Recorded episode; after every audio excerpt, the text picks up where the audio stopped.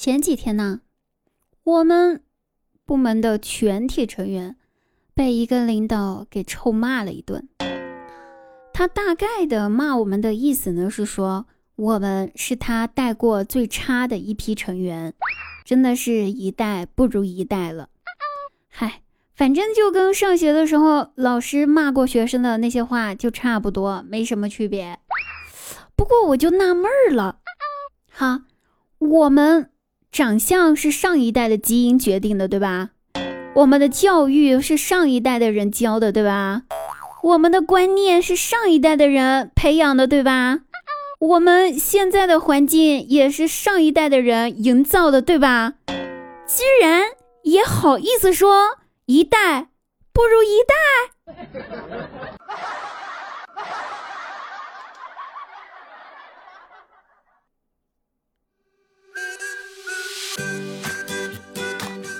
大家好，我依然是你们一代不如一代的滴答姑娘。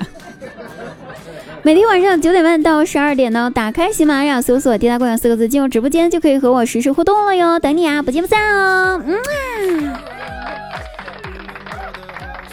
哎，今天有一件事儿，今天下午的时候，我们一起学驾校的小哥哥呢加我的微信了。其实我有点惊讶。毕竟当时学车的时候吧，那个小哥哥，我印象当中他在车上显得都非常高冷，从来不和我们这些其他的学员们聊天，都是自己学自己的。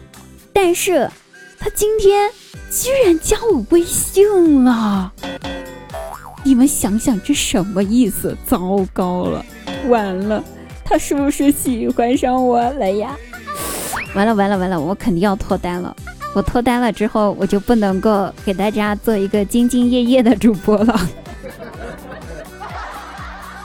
于是我战战兢兢的加了他的好友之后，他率先发来了消息说：“你好，小姐姐，我是跟你一起练车的，不好意思打扰你了。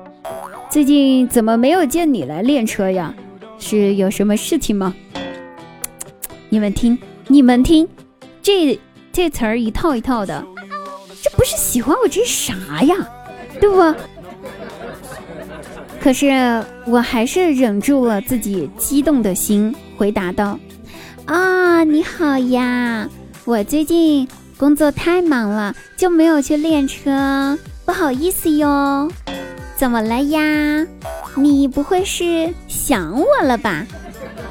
看看，不要怀疑，我就是这么不要脸。”脸能找到对象吗？开玩笑呢，我这不要脸都找不到。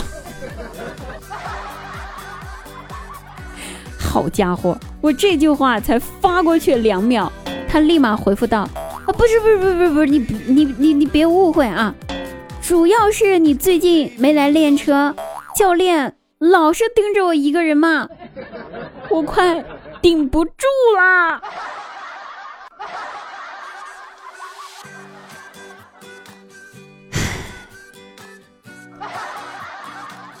故事的结局总是这样子，哼，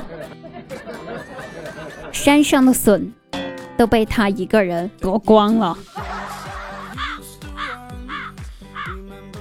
回想一下，还有一次，我微信好友列表里面有一个小哥哥，那个小哥哥吧，我们俩加了好友之后就没有怎么聊过天。突然之间有一天晚上。他给我发了一条信息，那条信息说：“我喜欢你，做我女朋友吧。”我的天，这突如其来的惊喜，我想都没想，立马立马一秒钟就回复他两个字：“好的。”然而，他回我说：“不好意思哈，群发的，有人先答应了，下次。”下次一定选你，我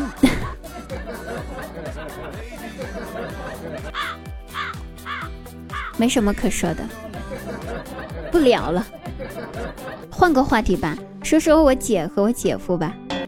我姐呢心血来潮就跟我姐夫说说，老公呀，二胎政策开放了，要不咱们再要个孩子呗？那我姐夫一听。哎呦喂，一个孩子都那么难搞，哪有什么精力再去捣鼓一个呀？快掐了吧！我姐一听，哎，再要一个吧，孩子们好有个玩伴呀，老公。那我姐夫摆了摆手，不别别不要不要不要不要不要，算了算了算了，哎，你别你别上来啊，你你这干什么呢你？我姐姐一边脱衣服一边说。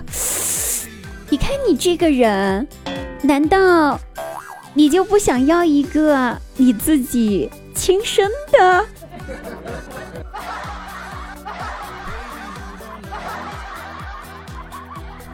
好了，是不是亲生的我不知道，但是本期节目到此结束啦，我们下期再会，拜拜。